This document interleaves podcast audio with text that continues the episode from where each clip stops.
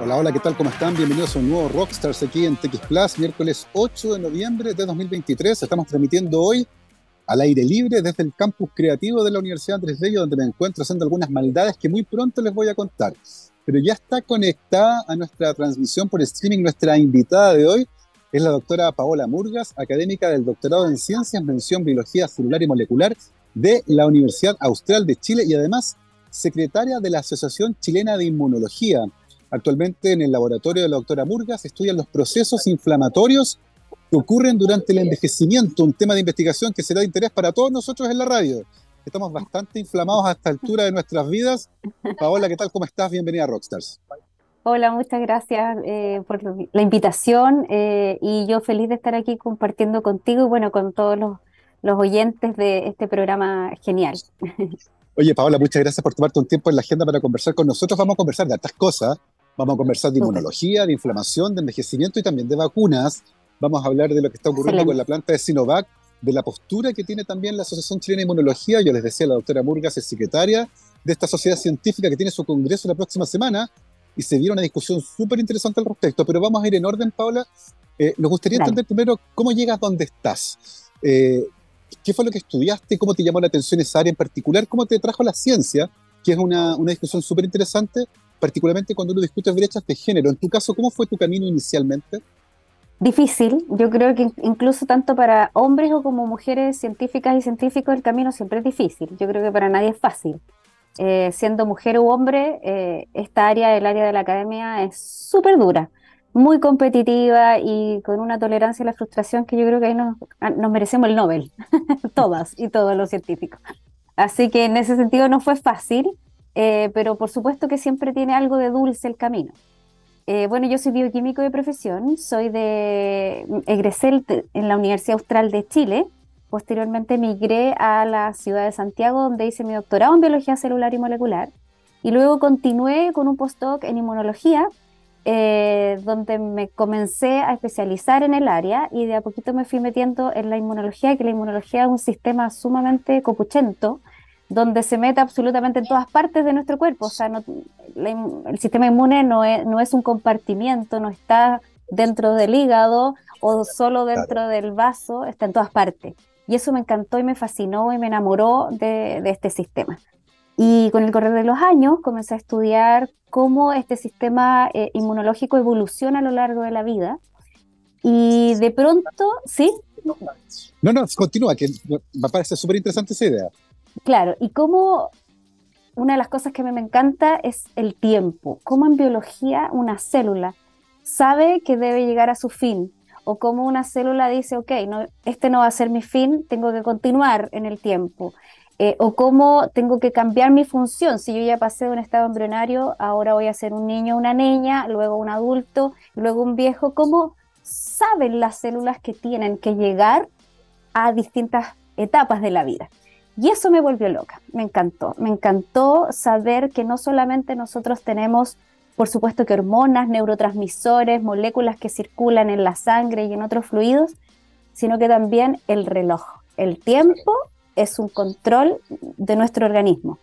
Y lo más fascinante de todo, y es lo que nos dedicamos en el laboratorio, es justamente estudiar cómo el tiempo nos controla y que efectivamente ese reloj lo tenemos en cada una de nuestras células y venimos predispuestos genéticamente a tener ese reloj. Y eso es lo que me fascinó.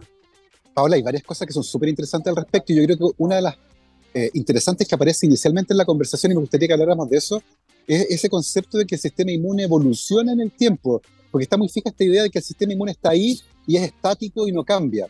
Pero la verdad es que el sistema inmune es súper complejo, y tú lo mencionaste, el sistema inmune de un bebé no es el mismo que el de un joven y tampoco el de una persona que está envejeciendo. ¿Cuáles son los, principal, los principales cambios que ocurren durante la vida de una persona, por ejemplo, o de los animales de laboratorio que hemos estudiado y que permiten entender lo que ocurre en el cuerpo humano con respecto al tiempo y al sistema inmune?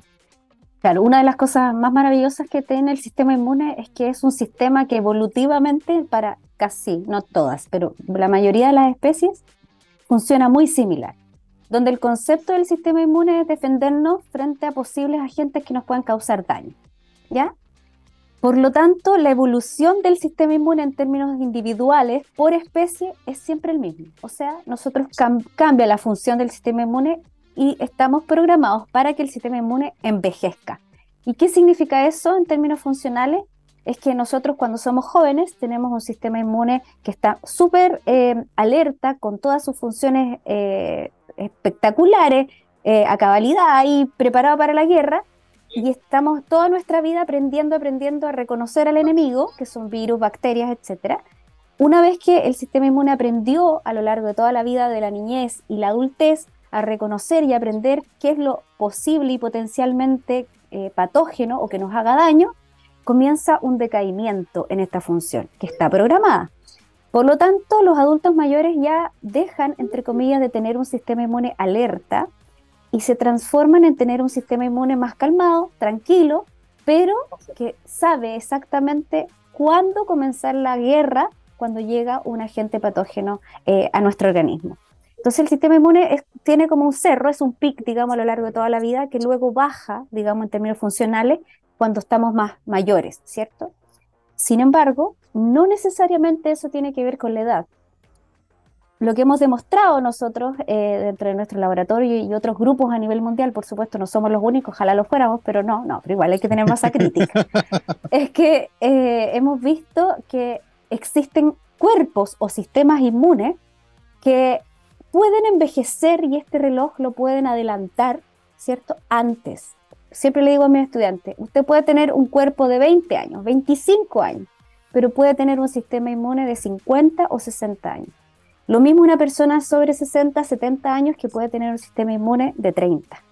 Entonces la edad no tiene que ver muchas veces con la función del sistema inmune porque el reloj, que si bien lo tenemos, se puede haber, adelantado o atrasado.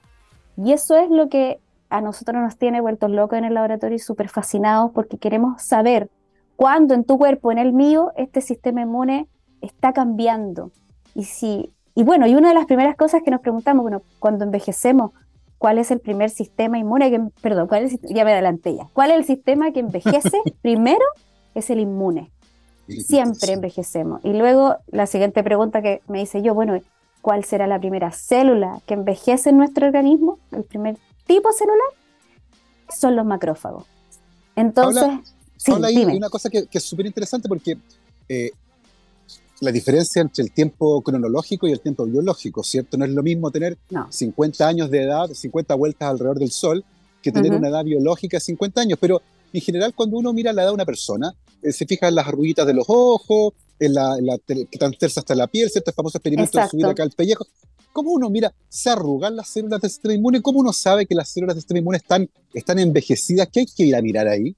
Claro, una de las cosas que sabemos que ocurre es que si bien bajan su función, ¿cierto? Eh, ¿A qué me refiero función? El reconocimiento de virus y bacterias, siendo muy purista, ¿cierto? Sí. Disminuye su capacidad de reconocer, ¿ya? Perfecto. Pero como el sistema inmune no es nada de tonto, dice, ok, ya estamos en el tiempo en que mi función comenzó a decaer. Por lo tanto, ¿qué hago para mantener este cuerpo que necesito mantener muchos años más, ¿cierto? Entonces dice, ok, en vez de producir un, macrófago voy a producir 10. Y segundo, estos 10 ahora son sumamente alaracos en comunicarse, porque el sistema inmune tiene celulares entre sí. Y esas celulares, para decirle a la punta del pelo hasta la punta del pie de que estamos enfermos, son moléculas que circulan en sangre y en otros fluidos. Y, esa, y esas moléculas aumentan en cantidades sustanciales.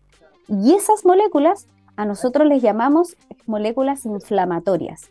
Entonces lo que nosotros tenemos como primera señal de envejecimiento es que estamos inflamados. Y uno o muchos marcadores o moléculas podemos detectarlas y saber, ok, esta persona tiene un perfil de moléculas inflamatorias aumentadas y eso indica que está envejeciendo. Oye, fascinante esta historia porque eh, me acordé de una noticia que vi hace un par de meses de una mujer que estaba diagnosticada con, eh, estaba en catatónico, tenía una esquizofrenia catatónica, eh, y finalmente lo que se determinó que tenía en realidad que estaba totalmente inflamada.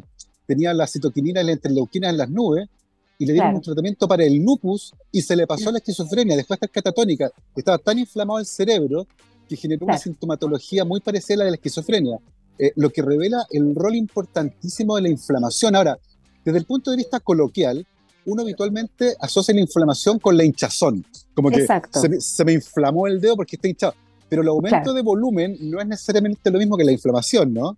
No, no es lo mismo, pero sí, a ver, eh, existen dos tipos de inflamaciones de cierta manera. La inflamación de tipo aguda, que es cuando uno se quiebra un hueso, se te entierra una espina, eh, lo que es ese tipo de inflamación donde realmente se te pone gordo una zona de tu cuerpo.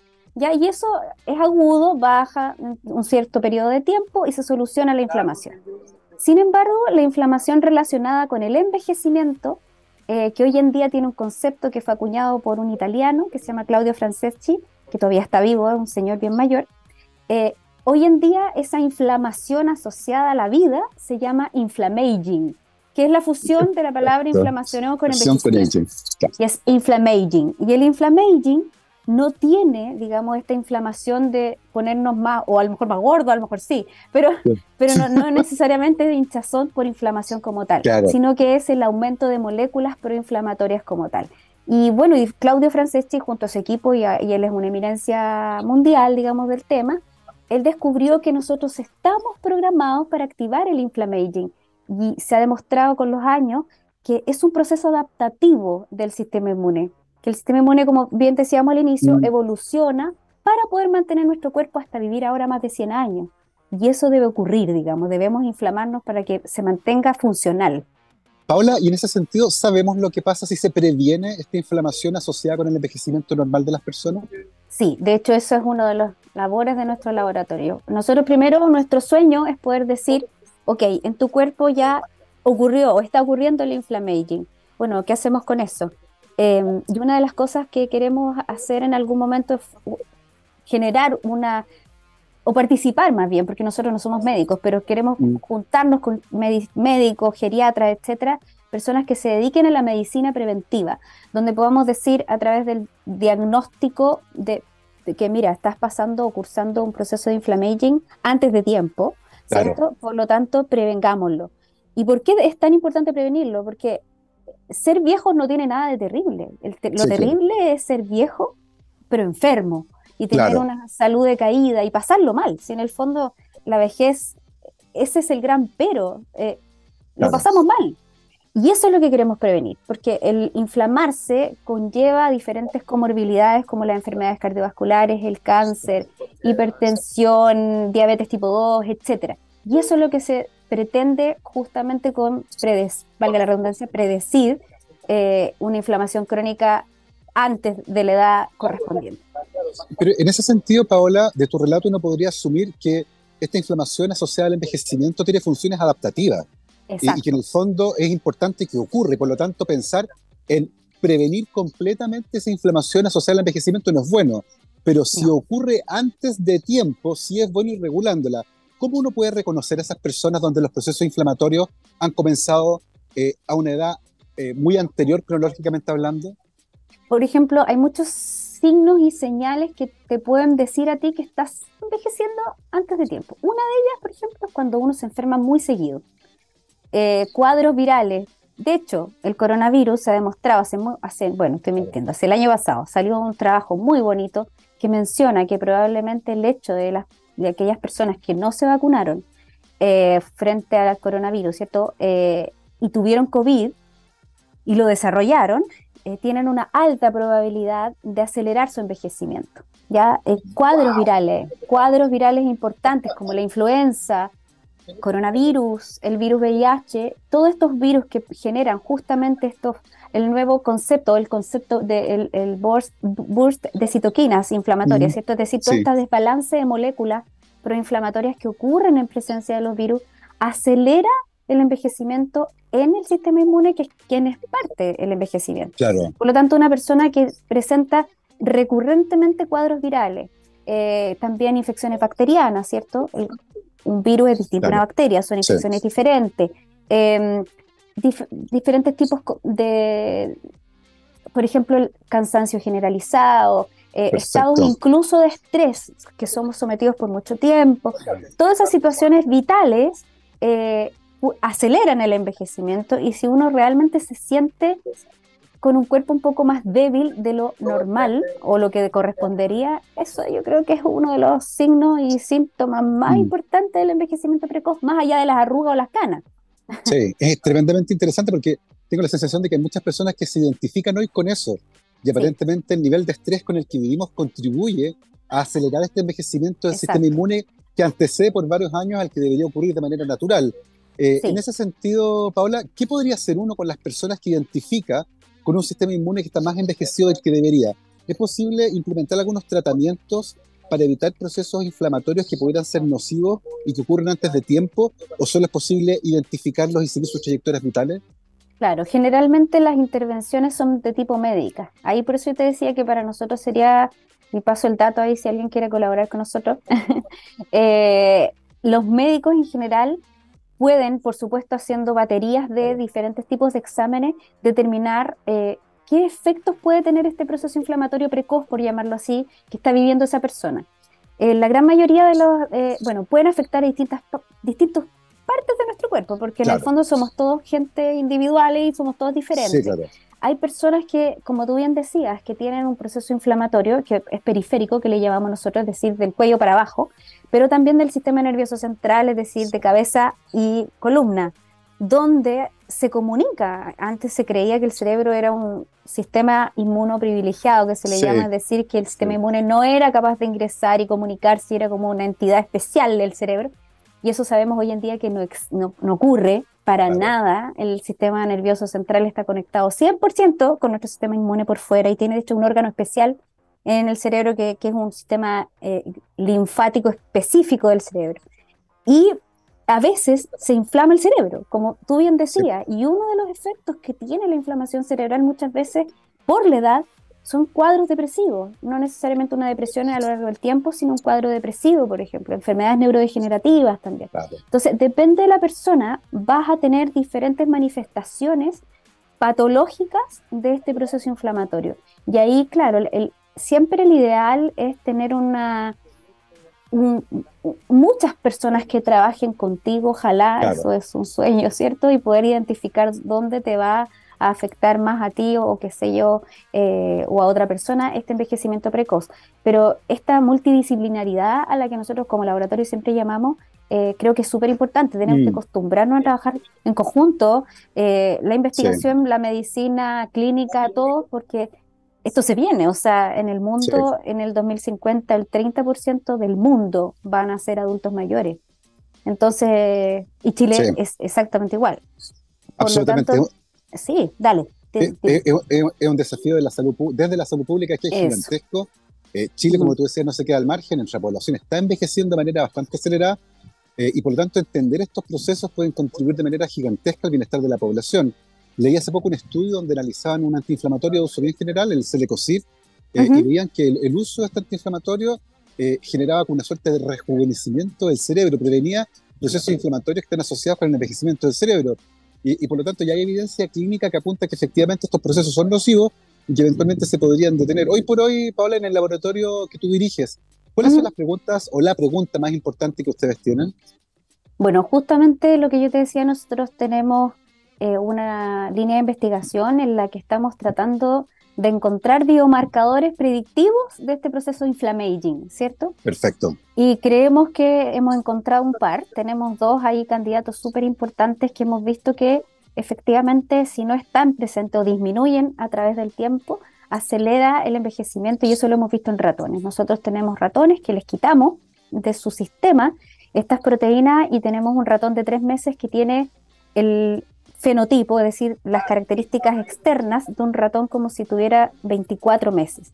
Y creemos que ese, ese, esa proteína eh, sería un biomarcador que además sería fácil de detectar en sangre, se detecta en sangre en células linfocíticas, que tenemos montones de linfocitos en sangre, y podría ser creemos nosotros, un biomarcador fundamental para poder determinar enfermedades de ese estilo. De hecho, el ratón nosotros le sacamos la proteína y una de las cosas más increíbles que vemos es que el ratón aumenta de peso, igual que a medida que envejecemos, eh, aumentan niveles de colesterol, triglicéridos y por supuesto algo súper sorprendente es que genera pérdida de memoria y neurodegeneración a nivel cerebral. Entonces estamos ahí full con eso. Paola, suena súper interesante, pero más que un biomarcador, suena como un efector, como si de verdad la ausencia de esta proteína provocara todas esas cosas. ¿Es posible demostrar una relación causal o hacer el experimento al revés, ¿cierto? Sobreproducir esta proteína en algún animal. Lo tenemos pensado hacer, eh, para eso estamos ahí asociándonos con diferentes laboratorios que nos van a ayudar en esa parte como más de biología molecular, que eso no es nuestro expertise. Eh, y además ya estamos en conversaciones con ciertos laboratorios para poder evaluar esta proteína en humanos ya y verlo en sangre, si efectivamente hay una correlación etaria versus los niveles de estas proteínas y poder de esa forma en un futuro generar un kit, que ese es nuestro sueño, eh, tipo para la detección de coronavirus, ¿cierto? Estos test rápidos donde podamos decir tus niveles de esta proteína está por sobre o por bajo el rango, por lo tanto, ojo, eh, que si ten cuidado. Así como también la vitamina D, por ejemplo, que hoy en día, hace unos pocos años atrás, se está detectando en sangre, la cual es fundamental para mantener la salud cerebral, por ejemplo. Eh, y que de hecho los chilenos, también muchos estudios de, algunos colegas míos han demostrado que tenemos un déficit impresionante y no solo porque tomamos poco sol, eh, los sureños también, sino que además porque se ha demostrado que tenemos un receptor de la vitamina D en el, D en el cerebro, los chilenos, que es menos eficiente. Entonces, más encima, ah. venimos con algo ahí medio ya de herencia un poco falleque. Entonces, eh, poder detectar, por ejemplo, nuestra proteína eh, en sangre más la vitamina, podríamos decir, ok, vaya al médico y que el médico general le diga, ok, puedes tener a lo mejor un cuadro depresivo o estás teniendo a lo mejor una eh, insulinoresistencia, por ejemplo, etcétera. Esa es la idea. La idea es llevar esta, este, estos niveles de proteínas, detectarlo y luego traspasarlo a la clínica para que el médico evalúe en términos generales y decir, ok, cuidado, haga deporte, alimentese más sano, sociabilice más, haga más puzzles, etcétera. Oye, es súper interesante porque además eh, da la sensación de que, de que estos hallazgos podrían ir amarrados con una política pública eh, que fomente cierto, eh, ciertos cuidados preventivos de salud que están asociados a la presencia de este marcador. en ese sentido, Paola, tú mencionaste, ¿cierto?, las alianzas que hay que hacer con el mundo médico clínico, las alianzas que hay que hacer también con investigadores que trabajan en biología molecular, pero también eventualmente con las políticas públicas.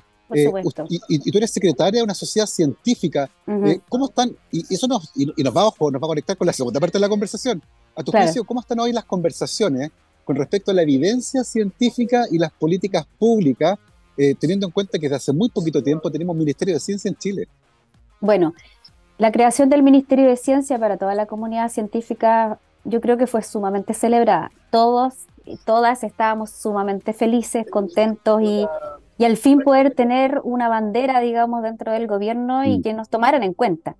De hecho, mm. la pandemia para nosotros fue súper positiva, entre comillas, y nos puso en una palestra a los y las científicas de Chile que tenemos una, una ventana de visibilización muy poca, somos muy poco visibles en nuestro país y eso nos impulsó mucho. Y por supuesto los privilegiados fuimos los que trabajamos en inmunología, ¿cierto? Donde pudimos alzar la voz y decir, ojo, cuidado, los virus, etcétera, y enseñar un poco a la comunidad cómo funciona nuestro sistema inmune.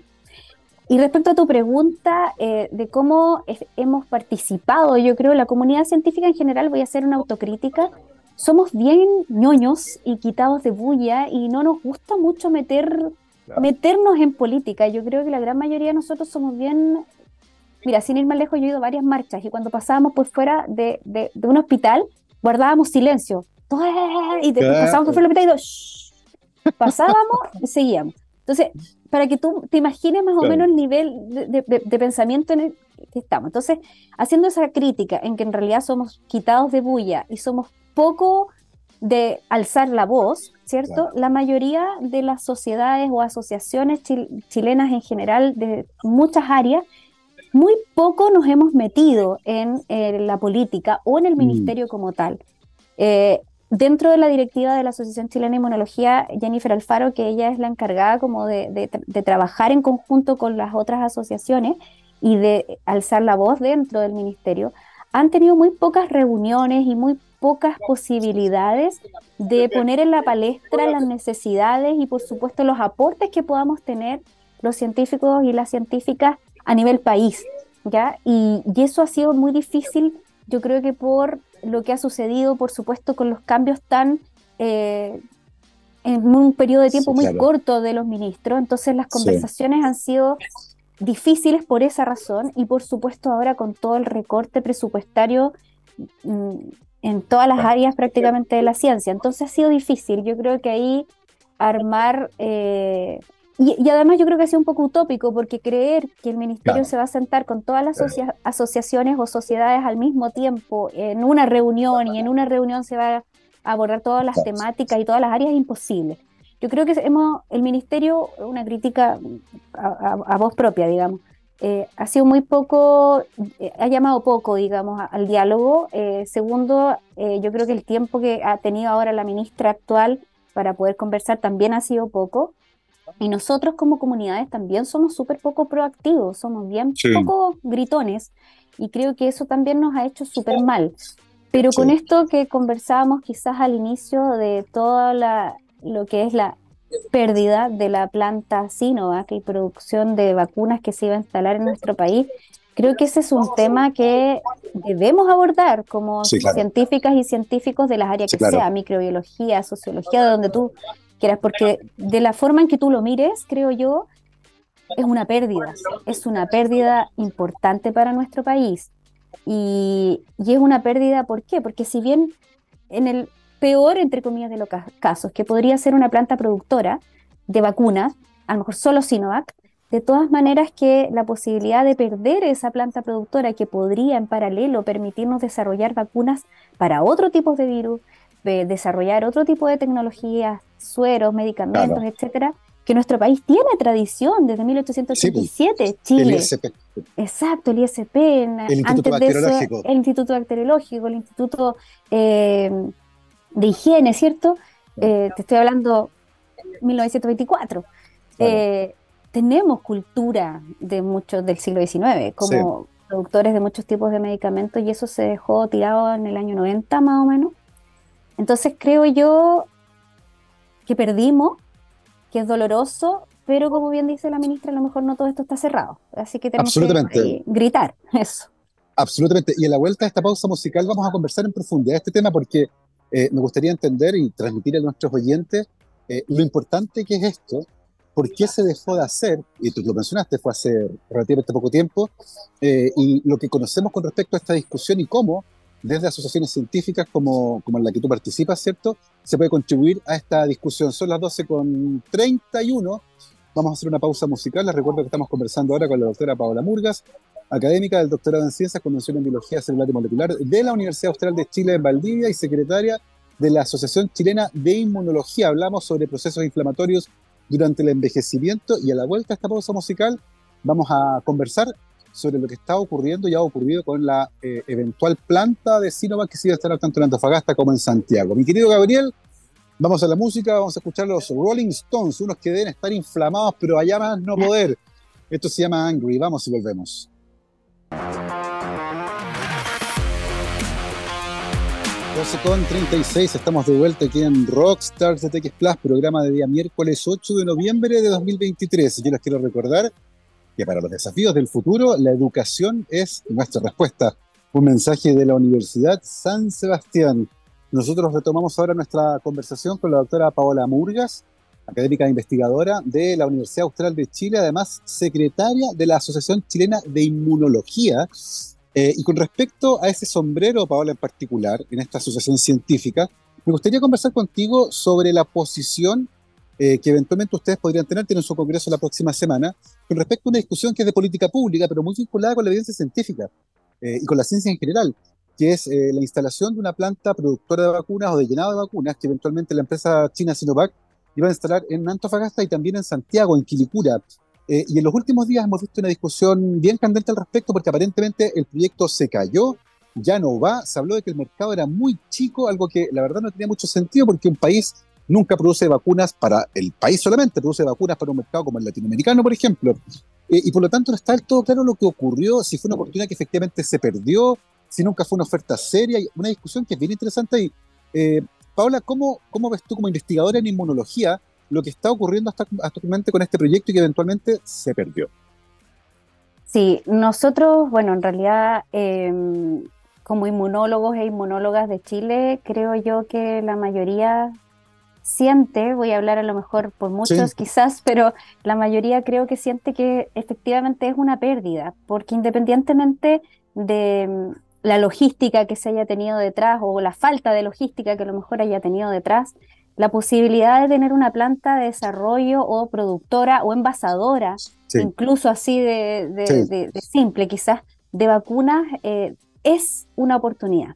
Eh, y es una oportunidad eh, para nuestro país para obviamente obtener recursos para que en paralelo a este envasamiento, por decirlo de cierta forma, podríamos comenzar a desarrollar nuevamente eh, nuevas vacunas contra virus, incluso bacterias o patógenos en general en nuestro país.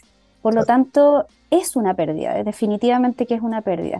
Em, como tú bien decías, también eh, esta discusión se ha centrado más bien en lo político. Nosotros como Asociación Chilena de Inmunología, eh, tú también lo decías, la próxima semana tenemos nuestra reunión anual donde vamos a tener la presencia de Flavio Salazar, el exministro de, de Ciencia, quien también fue un impulsor de toda esta planta. Eh, y te doy firmado que probablemente va a ser un tema el cual vamos a abordar el último día de la jornada y vamos a discutir justamente, ojalá con él, que nos informe cuáles son las las razones reales, digamos, detrás de toda esta política, eh, si es que existen razones perdón, científicas al respecto, em, y qué, qué, qué, es lo que faltó, y ojalá escuchar eh, que la puerta no está cerrada, tal como dijo la ministra Isene, sería ideal que la puerta no se haya cerrado por completo y que podamos seguir eh, teniendo esta posibilidad, porque independientemente si está en Quilicura o en Antofagasta, en ambos lados o en otra parte de Chile, siempre es un aporte poder tener em, justamente ciencia asociada a la prevención de enfermedades, asociada a un ministerio de ciencia y de salud y economía, ¿por qué no?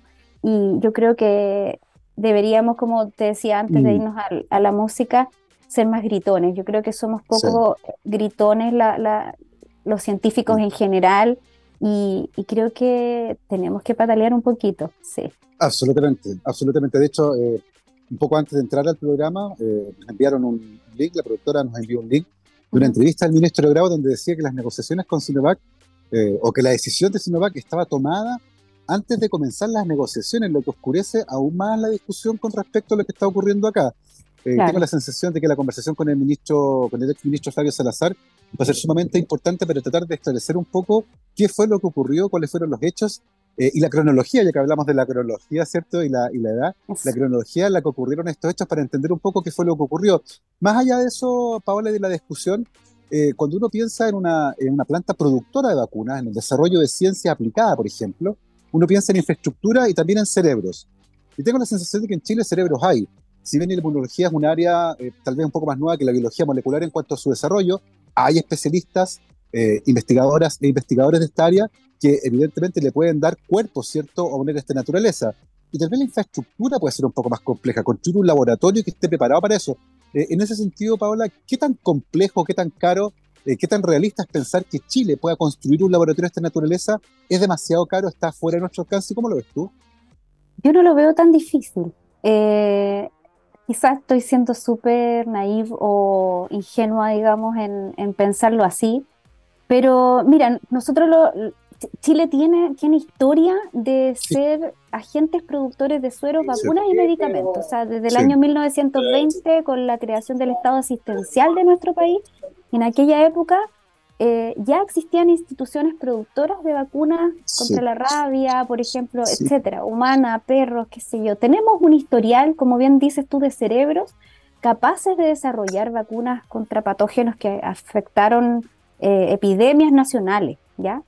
Eh, por supuesto que la, crisis de la gripe española en el 18, 1918 también, de hecho, fortaleció a todo este cuerpo de, de personas, investigadores e investigadoras a nivel nacional que que tenían la capacidad, digamos, en infraestructuras, por supuesto, mucho más básicas de lo que hoy en día se exige, eh, poder desarrollar este tipo de, inoculaciones.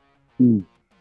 Pero yo creo que muchas veces eh, y es un poco lo que está pasando hoy. El, destino de los dineros eh, que los gobiernos, no solo este, sino que los anteriores, todos, yo creo que es algo transversal, no han, eh, no, no, no, no, han, no han pensado que este tipo de, de financiamiento corresponde a un financiamiento a largo plazo, que tiene, va a tener, por supuesto, una respuesta positiva años posteriormente. Por lo tanto, esto no es de, ahora. O sea, de aquí al, por ejemplo, si se mm. instala la planta hoy y la investigación, el próximo año no vamos a tener las vacunas contra el virus incisional, influenza. No, por supuesto que no.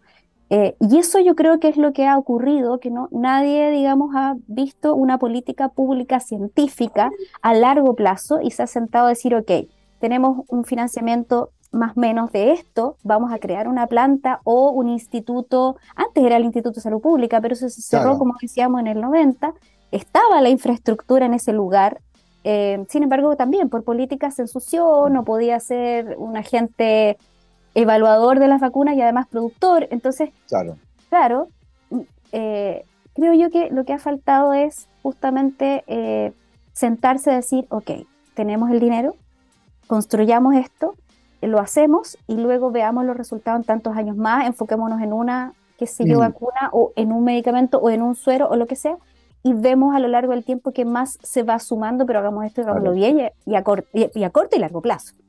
Y yo creo que esta oportunidad que se perdió de Sinovac, yo creo que representaba eso, porque iban a, tenerse, digamos, dinero desde China, ¿cierto? Donde se iba a, generar esta planta, y yo creo que ahí se perdió quizá un poco la visión de futuro, eh, de mm. poder utilizar, digamos, esta planta para futuros, futuras producciones nacionales de lo que se te ocurra, entre comillas, asociada a la medicina preventiva como tal. Así ah. que en realidad yo creo que saber, como dices tú, la temporalidad del proceso, eh, las mentes científicas que hubieron detrás, no para culparlas, sino que para decir, mira, a lo mejor no se pensó ahora, pero pensémoslo ahora, como en más en masa, llámenos a los que saben más del tema, eh, hagamos más reuniones parcializadas, en, qué sé yo, en mm. tiempos más acotados, con menos gente, pero tomando decisiones reales en lo que respecta a no solo la, la, producción de vacunas a nivel país, sino que también de ciencia a nivel país. Yo creo que Chile está mm. olvidando, la pandemia nos dio un tremendo golpe eh, para decir la ciencia, oye, la lleva y es necesario, y si se inyectan recursos, pudimos, imagínate, en dos años generar una vacuna o varias vacunas a nivel mundial y eliminar una pandemia. O sea, estamos hablando que cerebros haya pasto. Lo que falta un poco es focus, enfoquémonos, trabajemos todos en pro de. Yo creo que a Chile le falta eso, enfocarnos en pro de, favor. Pongámonos aquí, enfoquémonos aquí y luego sigamos un paso dos, que sería la ciencia en general, etcétera. Yo creo que Chile es muy joven eh, todavía para pensar en el desarrollo tanto de medicamentos como vacunas en un largo plazo. Yo creo que nos falta experiencia y, eso se nos nota. Y yo creo que eso es lo que tenemos que empezar nosotros los científicos a, a meterle ahí un poquito de presión, porque va a pasar el tiempo y van a seguir pasando los años y hasta ahí vamos a llegar. Digamos, llevamos 30 años sin vacuna, esperamos 30 años más.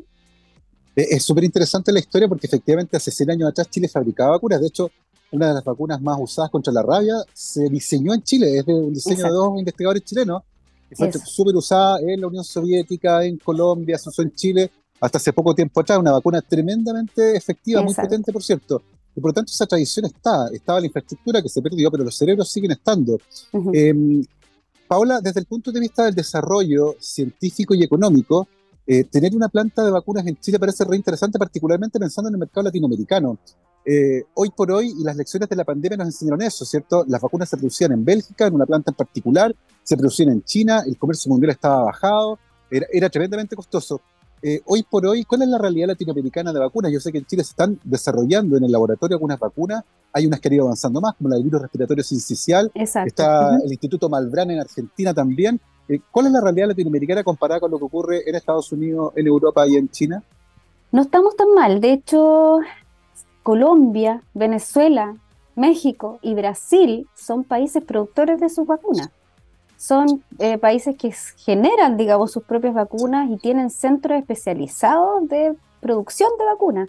De hecho, esta planta Sinovac se la lleva Colombia. Colombia, sí. Exacto. Entonces, eh, es bastante triste para Chile que, como tú bien dices, teniendo los cerebros ahí disponibles para trabajar, no se le impulse, digamos, de, desde el, el, gobierno o incluso desde el Ministerio de Ciencia e incluso desde la misma comunidad científica, que no hagamos presión para que esto llegue a buen puerto. O sea, en términos latinoamericanos, eh, existe masa productora de vacunas. No, por supuesto, no todas, porque cada país tiene su focus, digamos, porque tiene patógenos diferentes que afectan a la población dependiendo de la localización en el globo, por supuesto. Pero, eh, por supuesto que hay. Entonces, es como, da un poco envidia mirar para el lado, mirar a Brasil y decir, oye, pucha, estamos tan cerca, pero a la vez tan lejos. Y eso también es, eh, es muy triste en realidad, sí. De, la mano con eso, me gustaría conectarlo con lo que conversamos al principio, que está vinculado con tu línea de investigación. Tú hablas de esta ciencia que es colaborativa, que vinculas a áreas de investigaciones fundamentales con clínica, con biología molecular, con ensayos clínicos tal vez. Eh, y eso también requiere una ciencia como madura, grande, muy bien conectada. Eh, hoy por hoy, Paola, tus socios más importantes están en Chile, están afuera. Eh, ¿Hay interés, por ejemplo, en el mundo médico de trabajar contigo en la parte que es más clínica? ¿Cómo, cómo ves esos vínculos que es necesario construir para que las ideas que tienes en la cabeza y que eventualmente puedan tener aplicaciones súper interesantes lleguen a buen puerto en un, tiempo más adelante? Mira, yo lo veo de una forma súper positiva. Hasta unos años atrás, cuando uno era una simple estudiante de bioquímica, eh, uno veía que no existía mucho esta, este deseo de comunidad, de colaborar con el laboratorio que está al lado, de que yo te enseño esto y tú me enseñas esto otro. Claro era más individualista la cosa. Y hoy en día con las nuevas generaciones, ya los jóvenes, que, de espíritu al menos, eh, eso ha cambiado, ha cambiado muchísimo. Y, existe un deseo espectacular de formar alianzas, porque yo creo que no es que antes no lo existiera, sino que yo creo que antes mm. existía mucha formalidad al respecto. Ahora somos todos más mm. informales los nuevos investigadores eh, que estamos llegando a distintas partes. Y yo creo que esa informalidad ha sido positiva en ese sentido, de decir, oye, te golpeo la puerta porque sabes que, mira, yo tengo, en este caso, por ejemplo, un ratón que tiene tales características y me gustaría saber si a ti te interesa evaluar X en este animal, porque no sé qué, etcétera. Ningún problema. Eh, hagámoslo, veámoslo, etcétera. Eh, y desde el punto de vista clínico, mira, sin ir más lejos, estuve en una radio acá en Valdivia hace unos días atrás y me escribió un eh, odontólogo para ofrecerme muestras de saliva de ah, personas de distintas edades para decir, oye, ¿por qué tu proteína no la evalúas en saliva, que es más simple que sangre? Claro. Yo recolecto la saliva, te la paso, evalúas, si es que a lo mejor incluso eso es más fácil, y lo hacemos. Entonces, como por eso digo, yo lo veo de manera súper positiva. La mayoría de mis colaboradores están en en este país, en Chile, en Santiago, Concepción, Puerto Montt, etcétera, mm. eh, por una cosa logística, porque uno usa un equipo en un lado, tienes que viajar para ir al otro equipo, qué sé yo. Pero también tengo mucha gente asesora fuera de Chile, en la Universidad de Texas, en la Universidad de Queensland, en Australia, donde hay mucha gente que aporta intelectualmente el trabajo, porque muchas veces uno no es experto en todo y, hoy en día la ciencia es tan amplia que de pronto tú ves un fenómeno en un ratón o incluso en una muestra humana y tú preguntas, sabes que tuve este resultado y no logro descifrar qué está pasando. Le preguntas a otro vía correo electrónico, hay una reunión por Zoom, que eso es la maravilla que, ahora tenemos. Tenemos Zoom, Google Meet, todo esto estas plataformas y nos conectamos y, evaluamos y te dicen, oye, es que yo creo que ocurre esto, y de repente se te prende la ampolleta y dices, oye, tienes toda la razón. Entonces, yo lo veo de forma súper positiva. Hoy en día el altruismo científico eh, creo que la lleva, digamos, eh, y, y, eso es muy rico de hacer ciencia hoy. Y sobre todo los que somos más, entre comillas, pobres y tenemos pocos recursos, el poder ir a usar el equipo del de al lado que te, no te cobre y que te diga, no importa, yo te regalo un poquito de esto y tú me prestáis un poquito de lo otro, hace que la ciencia sea más entretenida, más rica, haces amigos nuevos, más asado, más cerveza y por supuesto que contribuimos de forma mucho mejor, creo yo, a toda la comunidad. Así que yo lo veo súper positivo y creo necesario. Absolutamente, la colaboración por sobre la competencia. Totalmente. Eh, para ir cerrando este tema, Paola, algo súper interesante. Nos contabas que la próxima semana viene la reunión anual de la sociedad, de la Asociación Chilena de Inmunología. Eh, y van a tener, entre otras cosas, una conversación con el exministro Flavio Salazar. Pero es interesante porque efectivamente son las asociaciones científicas las que muchas veces pueden actuar como vínculos con el ministerio y con otros tomadores de decisiones. Eh, en ese sentido, ¿cómo fue tu experiencia como científica participando de esta sociedad científica? ¿Cuánto dura la directiva? Creo que tienen cambio pronto, ¿no? ¿Cómo viene la cosa para ustedes como asociación, como directiva? Mira, es un trabajo súper difícil. Yo pensé eh, que era algo más simple y no lo es. es un trabajo enorme, no te pagan ni uno, ni horas extras, ni nada. Eh, es complejo, eh, pero tenemos la suerte de que somos una comunidad pequeña, los que somos socios de, de, la, de la Sochín, digamos, somos pocos. Y también una de las cosas, bueno, es difícil porque es harto trabajo, mucha reunión, yo soy secretaria, entonces me tengo que llevar de repente tengo de un rato para otro 100 correos electrónicos, entonces como tirito un poco. y esa parte es compleja, pero ha sido muy interesante porque uno tiene acceso a información privilegiada. ¿A qué me refiero con eso? De, pronto uno conoce a colegas que están a lo largo de todo Chile, incluso fuera de Chile, y conocen lo que hace otra persona. Y eso ha sido muy rico, porque uno sabe de pronto, oye, fulano que está en Estados Unidos en la punta de no sé qué, tiene una línea de investigación en plantas y las termitas y es socio y de repente tú dices, oye, pero jamás se me ocurrió que esto podría, que podría estar pasando. Entonces, en ese sentido, fue, ha sido muy rico para mí y para nosotros la directiva poder conocer a, los mm. y las inmunólogas de Chile. Em, la directiva dura dos años por estatutos em, y nos toca entregar el mando ahora la próxima semana a toda la directiva que ya llevamos dos años y la toma una nueva directiva. Eh, algunos se quedan para darle continuidad. Yo no, yo decidí no seguir porque ya estoy demasiado sobresaturada de cosas. Em, pero ha sido súper rico, súper entretenido y muy...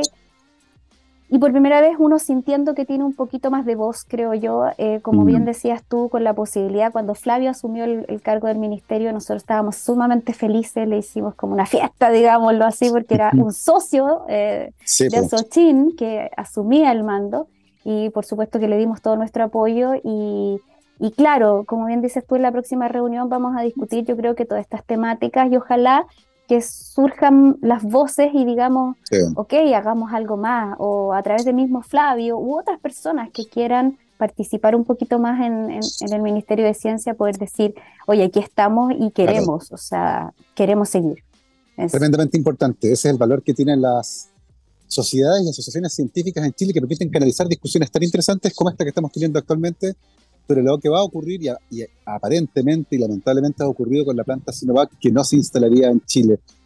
Tremendamente interesante, vamos a ver cómo se viene esa discusión más adelante. Son las 12.55, estamos llegando al final del programa de hoy y le queremos dar las gracias a nuestra invitada, la doctora Paola Murgas, académica del doctorado en Ciencias, Convención en Biología Celular y Molecular, de la Universidad Austral de Chile y secretaria de la Asociación Chilena de Inmunología. Paola, muchas gracias por habernos acompañado hoy en Rockstars. No, muchas gracias a ustedes por invitarme, yo feliz y cuando quieran venir a Valdivia a tomarse una cervecita, por supuesto que vengan. Absolutamente, hace mucho rato que no voy, como seis meses que no voy por allá y estoy echando ya de menos es mucho rato. una muy buena cerveza, así que vamos a ir por allá al Growler o, a la, bota. Eso. ¿Qué me han contado? ¿Qué me han contado? Claro, nos vamos. Nos vamos, eh, Paola, muchas gracias. Como, como, siempre con efeméride, el 8 de noviembre, pero de 1971 se liberó el sencillo del cuarto disco de estudio de la banda Led Zeppelin, sencillo que llevo cerca de mi corazón porque es Stairway to Heaven, la que yo considero la mejor canción de rock de la historia y una canción que la banda jamás quiso publicar como sencillo, lo que disparó las ventas de su cuarto disco, el Led Zeppelin 4 porque la gente iba a buscar esa canción. Así que hoy, en el aniversario de Starway to Heaven, nos vamos con esa canción. Que estén muy bien, cuídense. Chao, chao.